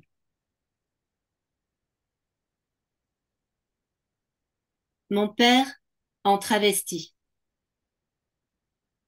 Ou mon père déguisé, pour le dire moins frontalement. Mon père déguisé en femme, en ménagère, en cuisinière. Jardin, portique, palissade, parterre fleuri. Le décor est posé, et mon père arbore, passé sur sa chemise militaire aux manches retroussées, une singulière robe tablier à bavette, plissée à la taille, cintrée, rayée, qui échappe à toute tentative d'épuisement par la description, mais dont le corsage se tend sur deux petits seins postiches, flagrants et indubitables. Les seins de mon père, la naissance de sa poitrine. Brandie de la main droite, une poêle à frire noire, vide et usagée complète le tableau. Mon père ébauche un sourire. Il a gardé son énorme képi que le soleil incendie. Et les épaulettes de sa chemise sont visibles. Dans l'orbe de la robe de mon père s'impose le verbe arborer. Mon père arbore une robe. L'attelage est inédit. Et je renacle. Ça me racle le gosier. Ça pourrait ne pas passer, mais ça passe. Ça va passer. Je vais gratter cette phrase, la cracher. Je l'ai crachée. Donc, mon père arbore une robe. Oui, mais une robe ancillaire, une robe de ménagère, de cuisinière, un tablier de cuisine grimé en robe. Mon père jardinier devient cuisinière. Il reste domestique. Il reste au service du colonel. Il fait partie de ses gens, de sa maison au sens où, en d'autres temps, il eût porté livret. Ce qui, dans cette image, creuse un vertige pour la fille de mon père que je suis, relèverait à la fois du genre et de la classe sociale. Mais je peine à démêler les deux registres et ne suis à l'aise ni avec l'un ni avec l'autre. Je cherche la juste place et la bonne distance. Je tends l'oreille, par-delà les décennies entassées, pour entendre les rires et les voix mêlées de jeunes gens lancés dans la parodie et l'ivresse partagée du jeu outrancier. Je voudrais suivre la tangente du rire et de la légèreté, mais ça ne va pas de soi ça m'échappe. La plaisanterie m'échappe. Je prends tout gravement et politiquement. L'esprit de sérieux ne me lâche pas. Je ne peux pas faire comme si mon père n'avait pas été, pendant près de six décennies, le père qu'il fut. Pas franchement débridé, ni porté sur la rigolade, ni enclin à la plaisanterie. Il ne riait pas, souriait peu, ne jouait pas, ne plaisantait pas. Dans la sphère familiale, il ne témoignait d'aucune aptitude à la joie.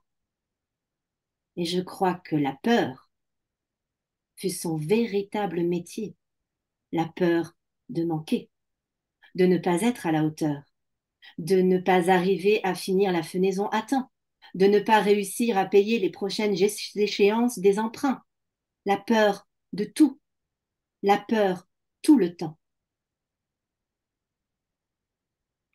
Il n'a vécu délivré de la peur que pendant les sept derniers mois de sa vie, qu'il passa dans un établissement pour personnes âgées où il avait été admis après avoir présenté des symptômes accablants de dégénérescence motrice et cognitive. Tout lui échappait. Le temps, ses jambes, les mots de plus de deux syllabes. Il se défaisait. Et sa peur avec lui. Elle avait coulé. Et mon père était devenu un aimable petit vieillard que je ne connaissais pas et qui eut bientôt cessé de me reconnaître. Cette photo du Maroc, celle-là et les autres, celle-là peut-être un peu plus que les autres, ouvre des brèches que j'espère heureuses ou du moins joyeuses dans la vie du jeune homme qui deviendrait mon père, ce père, le père qu'il fut, vaillant, violent, verrouillé, caparaçonné, amputé de la joie, la peur chevillée au corps comme une maladie contagieuse. Merci, merci Laetitia. La fameuse chevillée au corps, une spécialité Marie-Hélène Lafont. On reconnaît euh, forcément son, son vocabulaire et sa, manière, euh, manière d'écrire. Merci infiniment. Alors maintenant, on va passer à la collection euh, Fléchette de chez Sun Sun. D'ailleurs, je vous avais demandé, je crois, au festival Mi-Livre, Mi-Raisin, pourquoi il y avait des, des, poinçons dans la, sur la couverture et vous allez nous répondre évidemment. assez fascinant aussi comme, comme idée. Euh, j'aimerais que vous nous parliez de ces quatre textes qui sont sortis en novembre. Alors, on a beaucoup euh, vu et, vu passer en librairie et, autres euh, les quatre premiers textes, mais là, il sort, sort quatre nouveaux textes qui viennent de sortir hein, récemment. Je crois que c'est la semaine dernière, ou, en tout cas de manière extrêmement récente. J'aimerais que vous nous parliez de ces quatre textes en finissant évidemment par Féticheuse, que Laetitia lira tout à l'heure. Euh, j'aimerais que vous nous parliez de ces quatre textes qui sont, euh, vous l'avez dit tout à l'heure, totalement différents, mais avec quatre auteurs et autrices qui sont euh, singuliers, c'est le moins qu'on puisse dire, avec une plume particulière. J'aimerais que vous nous en parliez, Céline, par rapport à ces, à ces quatre nouveaux textes. Vous avez le micro coupé, Céline. Et voilà. C'est bon. Euh, je vais essayer de répondre assez rapidement. Je vois que l'heure tourne et qu'il y a encore de la lecture. Et j'ai un enfant qui m'attend.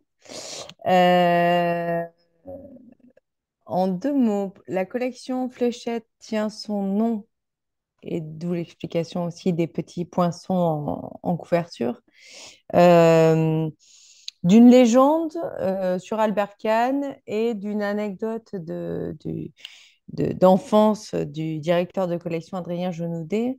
Euh, la première sur Albert Kahn, c'est que Albert Kahn et ses opérateurs, euh, il est dit qu'ils se réunissaient euh, et qu'ils lançaient en fait une fléchette sur un planisphère pour décider où allaient les mener leur prochaine mission. L'autre histoire, celle d'Adrien Genoudet et peut-être de certains d'entre nous quand nous étions enfants, c'est de euh, pointer le planisphère euh, du doigt et puis de décider de se, transporter simultanément euh, dans ce, dans ce pays-là, dans cette contrée souvent inconnue. Donc, c'est de là que vient ce, ce titre fléchette et l'idée qu'à chaque fois on lance une fléchette, les cartes blanches en fait, on lance une fléchette à l'adresse des autrices et, auteurs. Et tout simplement pour le. Alors, les... je ne sais pas si on voit, on, voit très bien. On voit très bien. On voit Ok. En fait, euh, quand on avait travaillé avec Adrien et le, graphiste, euh, on s'est dit, bon, ils vont, les livres vont faire collection par, euh, d'accord, le format, mais on n'a pas envie de mettre de numéros aux ouvrages. On n'a pas envie que de, de laisser penser que si on n'a pas lu le, premier, on ne peut pas aller euh, au cinquième. Enfin, la, numérotation, je n'étais pas à l'aise, c'était pas assez précis pour moi. Et on s'est dit qu'en fait, la numérotation, ce serait le nombre de poinçons, donc de traces, de, comme si une fléchette avait été lancée sur la couverture. Et, donc là, on en est à la huitième euh, fléchette, donc le dernier ouvrage à huit poinçons. Voilà pour la, pour la petite histoire. Et pour les quatre textes, euh, j'en ai déjà parlé, euh, euh, donc je vais repasser rapidement. Le premier, Envolé de, de Marceline Delbecq. alors, son, son, texte a failli rester orphelin, comme elle le dit elle-même. elle l'a présenté il y a quelques années à, Paul euh, Olchakowski et Laurence, euh, donc des éditions POL. Euh, c'est lui qui devait éditer son, texte. Ils en ont parlé au mois de décembre et en fait, au mois de, janvier, Paul décédé. donc, Marceline est restée avec ce texte, des, des, des bribes, des fragments sur l'histoire de sa grand-mère envolée, disparue, et euh, avec Adrien, nous lui avons proposé de, de, de, en fait, de reprendre euh, ce texte et peut-être d'aller chercher d'autres d'autres archives au sein du musée Albert Kahn. Et c'est là qu'elle a découvert donc, ce fragment de, de, les 25 secondes sur comment dire, de pellicule euh, et l'histoire, euh, c'est Marceline Delbecq, donc l'autrice elle-même, qui va à la recherche d'indices euh, sur sa grand-mère, se retrouve dans une salle des ventes à Drouot, c'est ça l'ouverture du texte, et voit l'apparition du portrait de sa grand-mère, 10 secondes, puis paf, le portrait s'en va. Donc on est vraiment sur des fragments, des apparitions, et l'écriture de son texte est aussi euh, fragmenté. Euh, c'est euh, peu, de phrases en, haut de la page. Et l'idée que Marceline voulait insuffler à son texte, c'était que le, le mouvement du texte lui-même rappelle celui de la projection. Donc les autochromes, premier procédé couleur, étaient faits pour être projetés. Donc à la manière de diapositive, l'écriture de son texte vient vraiment rejouer la, euh, l'obturateur en fait euh, de, du, projecteur. Euh, donc ça, c'est pour envoler. Les colonnes de San Lorenzo de Patrick Boucheron, j'en ai parlé tout à l'heure. à l'occasion d'une opération de la fovea, de, l'œil, Patrick Boucheron se remémore ses jeunes années étudiantes à Milan euh, et, en fait plonge dans les colonnes de San Lorenzo, qui était un endroit qu'il affectionnait, et en fait se réveille et sait que c'est sur cette image-là qu'il doit, doit écrire. Euh, donc là aussi, ça a été une autre manière euh, d'aborder, cette, cette carte blanche, parce que c'est pareil, c'est un, comme un flashback qui, qui lui a imposé ou proposé la direction de travailler sur, euh, sur les colonnes de San Lorenzo. Et euh, il mêle euh, donc son histoire personnelle, ses nombreux allers-retours avec cette histoire italienne et, européenne qui est toujours, toujours en guerre, toujours en sortie de conflit ou en, en entrée de conflit. Donc c'est ce qui est en filigrane dans ce texte. Euh, le livre de Marie Cosnet, Toi et ton frère. Marie Cosnet travaille beaucoup sur euh, son, thème cher, euh, sur les migrants et les, mythes. en s'emparant en fait de la photographie du port d'Alger en 1929, elle brode en fait tout un, récit qui s'inspire du personnage de Barberousse au XVIe siècle, euh, qui était sultan d'Alger. Et à partir de là, euh, elle, tire des, flèches jusqu'à aujourd'hui pour parler de cet espace de, de, traversée, de voyage et de mort qui représente la mer Méditerranée. et nous avons appris il y a quelques jours de la direction du musée Albert que ce qui est assez étonnant, c'est que cette image euh, du port d'Alger, euh, finalement, le contre-champ de cette image euh, est l'image numéro une des archives de la planète, le port d'Alger en 1909, et le contre-champ de l'image choisie par Marie Cosnet. Donc, sans le savoir, elle est venue placer sa flèche, son choix euh, sur euh, ce qui a marqué en fait le, le début de l'aventure des, des, archives de la planète. Et pour euh, Féticheuse, que j'évoquais aussi euh, tout à l'heure, et on va découvrir avec la lecture faite par, par Laetitia, l'autrice, alors c'est une parle d'elle, dit je, évidemment, tout, n'est pas, tout n'est pas réel, c'est une fiction, mais hautement inspirée de, de sa vie à elle. Euh, nous entraîne avec elle dans la manière et le, moment où elle a reçu l'invitation à, à, travailler, euh, à écrire un texte pour la collection Fléchette. Et petit à petit, elle s'éloigne de la fiction, pardon, elle s'éloigne du, réel et elle bascule totalement dans la fiction et se laisse happer par l'image. Donc là, ça a été euh, voilà une autre, euh, une autre euh, réponse des autres autrices et auteurs qui ont eu un accès plutôt, plutôt personnel ou, ou intime. là, Amélie Lucagari a cherché à, et elle le dit dans le texte, à, à s'éloigner le plus possible de ce qui pourrait la mettre à l'aise, ce qui serait du domaine du connu. Euh, et donc, elle a fait à la manière des fléchettes, comme je le racontais euh, tout à l'heure. Euh, elle a fait tourner le globe, elle a posé son doigt sur le globe. Par trois fois, elle est tombée dans l'océan. Et la quatrième fois, elle est tombée sur le Bénin. Et c'est comme ça qu'elle est rentrée dans le moteur de recherche Albert Kahn pour écrire, pour écrire son texte. Je pense que la lecture par Laetitia permettra de. Avant la lecture de Laetitia, on va faire une petite photo de groupe comme on en a l'habitude. Hein? Voilà, préparez-vous. 3, 2, 1. C'est bon, parfait. Laetitia, c'est à vous pour une dernière lecture. Pour les féticheuses. Le mail arrive sur mon téléphone le jour des obsèques d'Antoine. Je lis le message allongé en robe noire sur le lit blanc de mon neveu. On m'invite à écrire sur un des autochromes des archives de la planète. Une douleur agréable pointe immédiatement entre mon ventre et mes cuisses. Je m'explique mal comment l'excitation intellectuelle surgit parfois au même endroit que le désir sensuel. Il pleut. On roule jusqu'à la chambre mortuaire. Sur un écran plat fixé au mur, juste au-dessus du corps, défilent des photos du monde en couleur.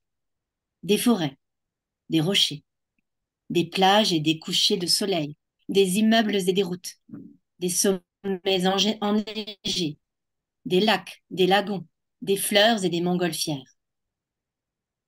La pièce est sombre et solennelle. Il y a quelque chose de laid dans ces images vives, trop saturées. La présence du téléviseur près du cercueil et en même temps, c'est essentiellement poétique. Les vers et les mauves de ces photos numériques crient une révolte. Notre douleur face à la beauté scandaleuse du monde, que la musique atone du diaporama vient contenir. La planète tourne en boucle, comme les photos sur l'écran. Et ça continue quoi qu'il arrive, même si on meurt tous, chacun à notre tour. Ce sont des images libres de droit, sans auteur pour ainsi dire, qui auraient pu être générées par un ordinateur. Elles me touchent ici dans la chambre mortuaire parce qu'elles révèlent combien on aime notre décor, combien la vie vaut, parce que le monde est beau. Je regarde le visage d'Antoine. Il est très différent de celui qu'il avait vivant.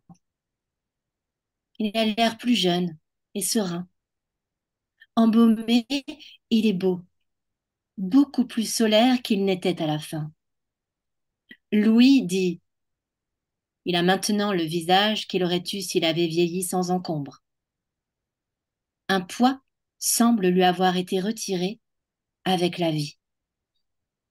Je n'avais jamais envisagé que l'âme puisse être lourde. Mais on le dit bien du cœur quand on est triste. Louis et son frère ont choisi les vêtements que leur père porte maintenant, et ils ont noué une écharpe rouge autour de son cou. C'est assez inhabituel, presque autant que s'il portait un manteau comme s'il allait sortir. Mais pour aller où? On dit généralement qu'on entre dans la mort et on ferme toujours leurs yeux au corps.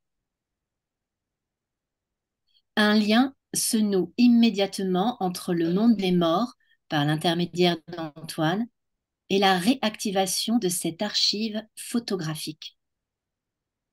Mon inquiétude, mêlée de curiosité pour ce qui a été mais n'est plus, monte vite. Et je réponds oui, avec entrain, un peu honteuse dans un jour pareil de ne pas attendre le lendemain pour manifester ma joie d'écrire un nouveau livre.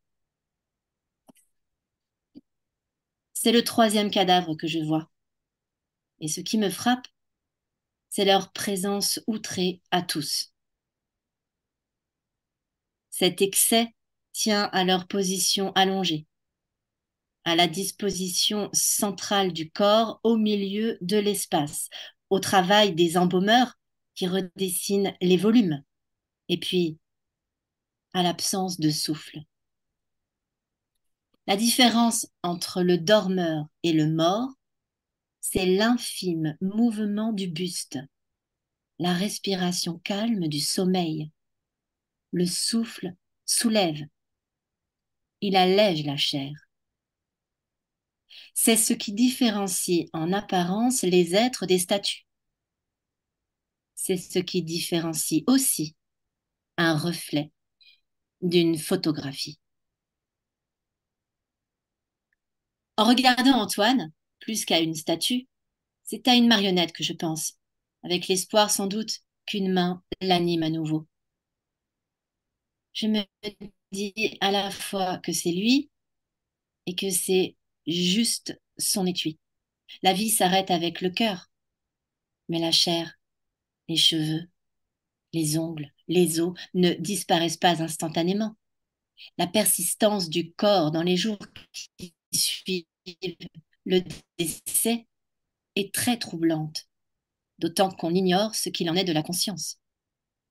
Je me demande si Louis va photographier son père ici, je l'imagine mal sortir sa chambre folding dans la chambre mortuaire en présence de toute la famille.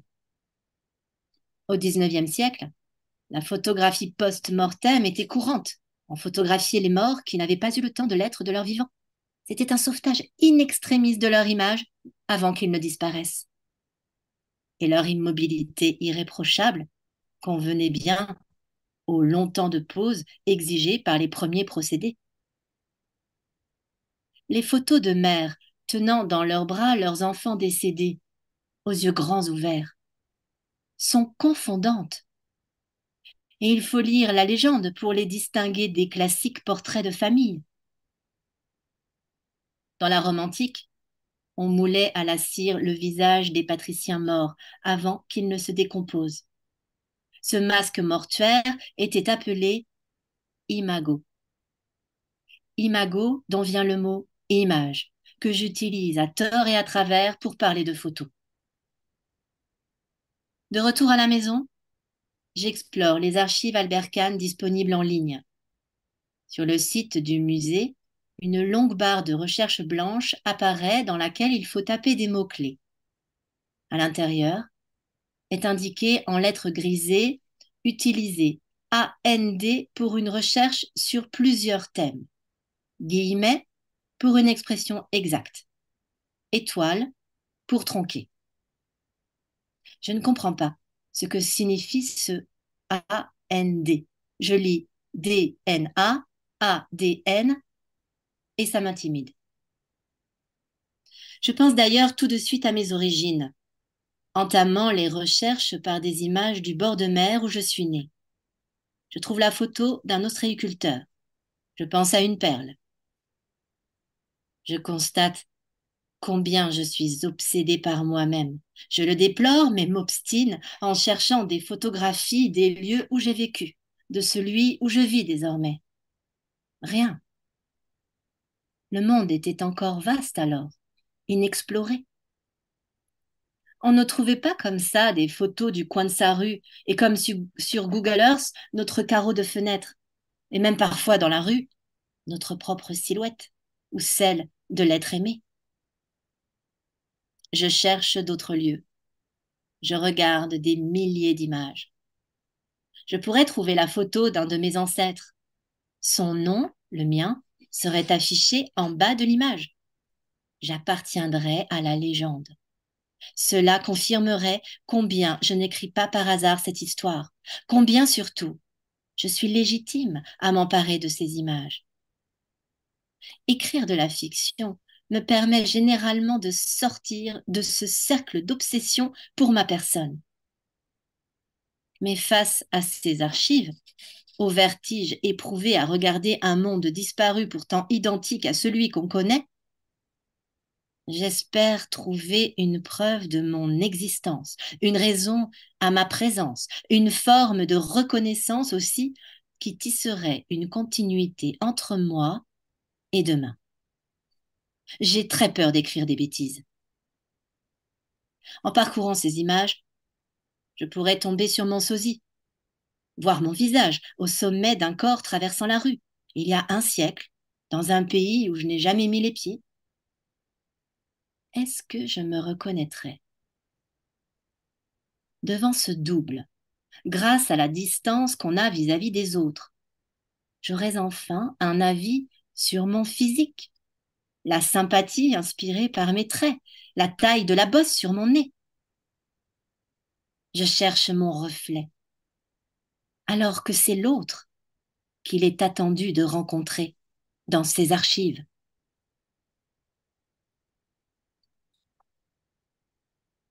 Merci. Merci. Merci infiniment. Merci infiniment à, toutes et tous. C'était véritablement un plaisir de vous connaître, de vous découvrir pour certains.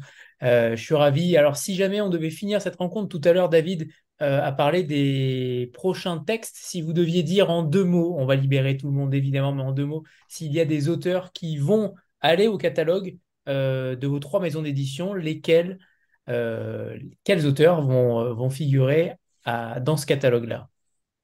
Dans cette collection, pardon. Alors, pour la part de, pour la main d'onne, en fait, on va avoir quatre nouveaux, on va être sur un rythme de quatre livres par an.